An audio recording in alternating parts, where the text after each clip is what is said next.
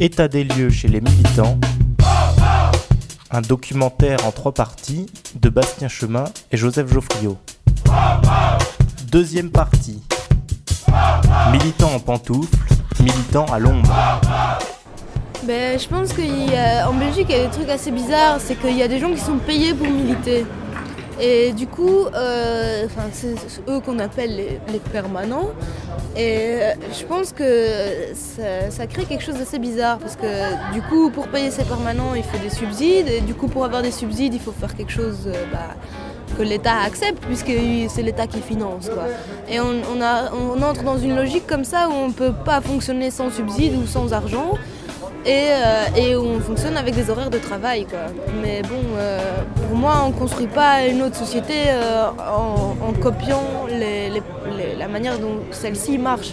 Dans les organisations syndicales, tu as une, une aristocratie ouvrière qui finalement défend la concertation, la cogestion, et qu'il y a tellement de liens entre les organisations syndicales reconnues que finalement c'est un des rouages essentiels de la paix sociale ça veut dire qu'elle fonctionne comme, comme une entreprise, sous l'œil et sous la pression, sinon le chantage des organisations patronales, de l'appareil d'État. On serait curieux de savoir si l'immense parc immobilier des organisations syndicales pourrait servir, le cas échéant, en cas de durcissement de la situation, pourrait servir de, caution ou pour dégager euh, de, de l'argent qui servirait effectivement à des activités clandestines. Le syndicat n'est pas un contre-pouvoir en Belgique.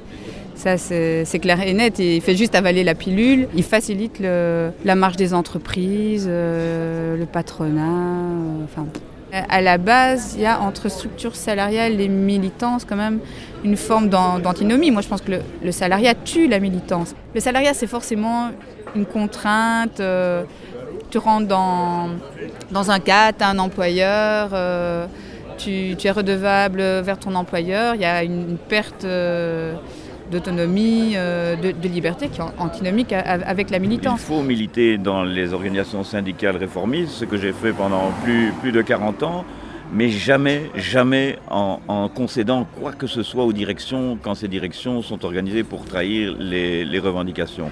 Et que l'organisation spontanée des travailleurs n'est certes pas suffisante, mais c'est une condition essentielle pour la création d'un parti qui soit vraiment représentatif des, travailleurs. Chaque fois qu'on a réussi à créer une alternative, qu'elle soit de type plus ou moins spontané ou de type organisé, eh bien, euh, c'était une, la seule façon de faire pression parce qu'à l'intérieur de l'appareil, les permanents, les gens liés à la social-démocratie ou au milieu socio-chrétien sont parfaitement routinés à la manipulation des discours révolutionnaires. Les permanents sont euh, les gens qui qui sont payés par l'organisation syndicale, qui en général sont d'anciens délégués d'entreprise et qui suivent les délégués ou qui épaulent, qui supportent les délégués dans les entreprises. Toi, tu, bosses pour la 7K BHV. Enfin, tu bosses. On t'a mis à pied pour faute grave. C'est quoi cette histoire, les syndicats qui mettent à pied pour faute grave? Aujourd'hui, très clairement, le syndicat fait ce qu'il euh, prétend, ce qu'il veut défendre euh, aux employeurs de faire ailleurs. Oui. De redenen waarom we ontslagen worden zijn eh, insubordinatie, uh, geen respect voor het gezag en uh, aantasting aan de eerbaarheid van onze verantwoordelijken. À peu près l'impertinence qu'on demande aux délégués syndicaux et encore plus au permanent qui est protégé par son employeur. Ja, we hebben ondertussen vastgesteld dat een van de duurste advocatenkantoren die normaal voor werkgevers werken ingeschakeld zijn om een motivering te vinden en om te doen alsof dat onze arbeidsovereenkomsten uh, in ondergeschiktheid staan met onze werkgever. Daar waar wij allemaal gemandateerde uh, secretarissen zijn die door de basis gemandateerd worden om hen bij te staan in de bedrijven. Les organisations syndicales, quoi qu'il arrive, on les aura toujours sur le dos. On est redescend sur terre, on est presque arrivé au pied de la tribune où tout doit s'arrêter. L'international du haut des haut-parleurs nous coupe la parole qu'elle cède aux orateurs. Derrière les appareils, les voilà qui ronronnent. Merci d'être venu, attendez qu'on vous sonne. Tu les connais par cœur, même si t'écoutes jamais. De toute façon, tout le monde est déjà au cabaret, là autour des vieux temps. On vide enfin son cœur, enfin on parle vrai au risque de l'erreur. Tout ce qu'on aurait pu dire, qu'on aurait dû faire, nos mouvements hommes échappent. À qui jeter la pierre, à ceux qui te promènent et te laissent sur ta faim, aux pigeons comme toi qui leur laissent le terrain.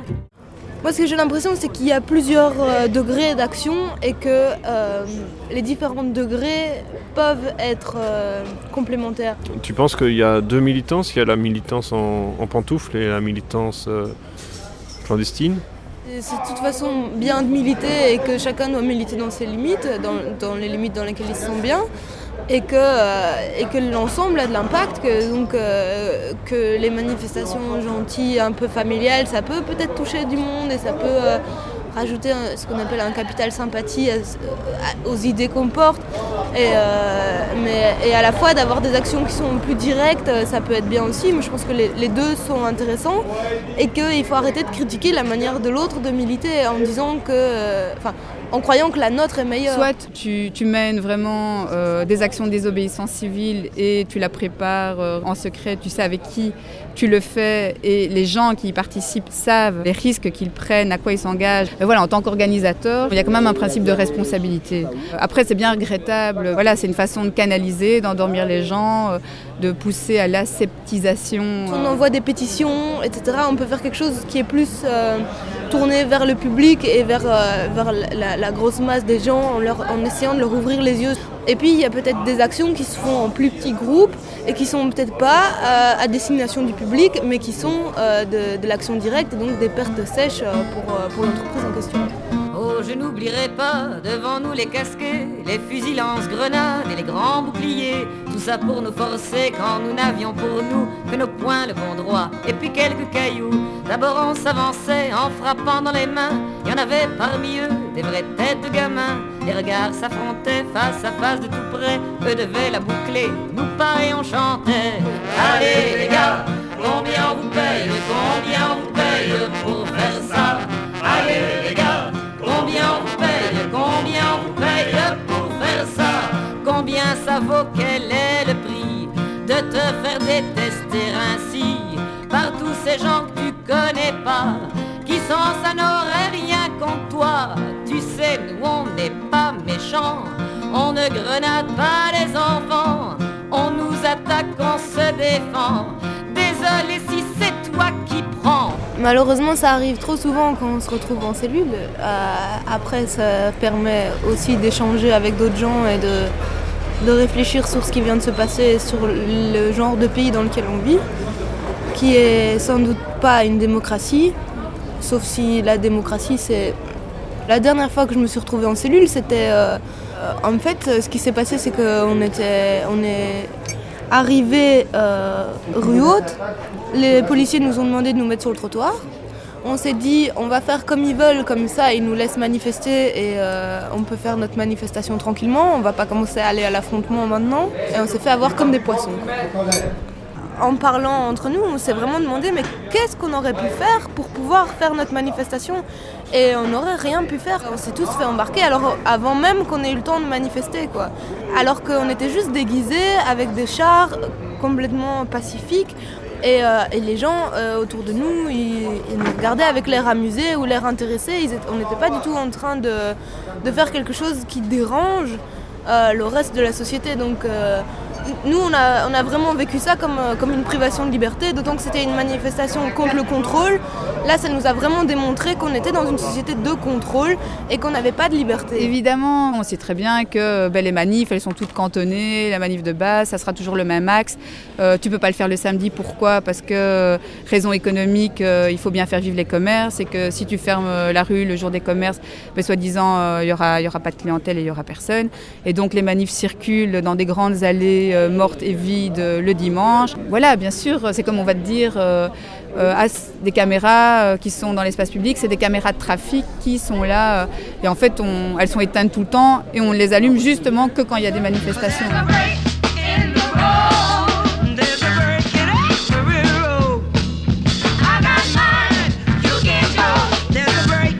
C'est un choix très intelligent de désormais organiser tous les, sommets à Bruxelles en termes de, contrôle. Les, institutions de- de- devaient déployer euh, des forces euh, bien plus importante quand euh, les contre-sommets déménageaient et voyageaient de, ville en ville européenne. Hein. Et donc bah, depuis que ça se passe à Bruxelles, bah, on n'en parle plus. Ils doivent même plus déployer toutes ces forces parce que voilà, c'est la, routine, la routine qui tue petit à petit la vitalité du, militant, sans compter que bon, bah, Bruxelles n'est peut-être pas un mauvais choix du point de vue des institutions, puisque bon, faut reconnaître aussi que c'est pas non plus le terreau euh, le plus militant qui soit. C'était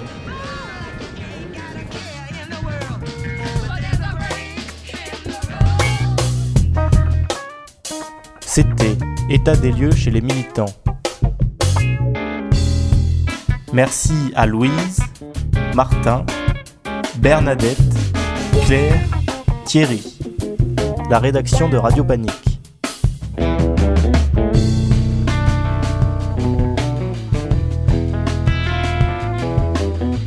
Avec les morceaux du groupe d'action musicale et de Betty Harris.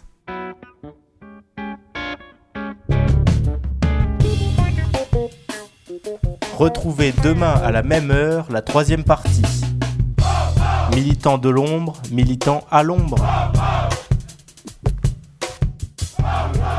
J'ai l'impression qu'il y a un arsenal policier et une quantité d'informations qui sont stockées sur nous, face à nous, que militer ouvertement, ça devient vraiment difficile. Qu'on te laisse faire qui est noyé dans le reste de la masse d'informations ou dans de la masse de choses qui se passent et que voilà c'est vu comme du culturel vide mais, mais que ça n'a pas d'impact et chaque fois qu'on veut faire quelque chose qui risque d'avoir vraiment de l'impact c'est étouffé dans l'œuf parce qu'on n'est pas dans un rapport de force qui nous permet d'imposer ce qu'on veut faire.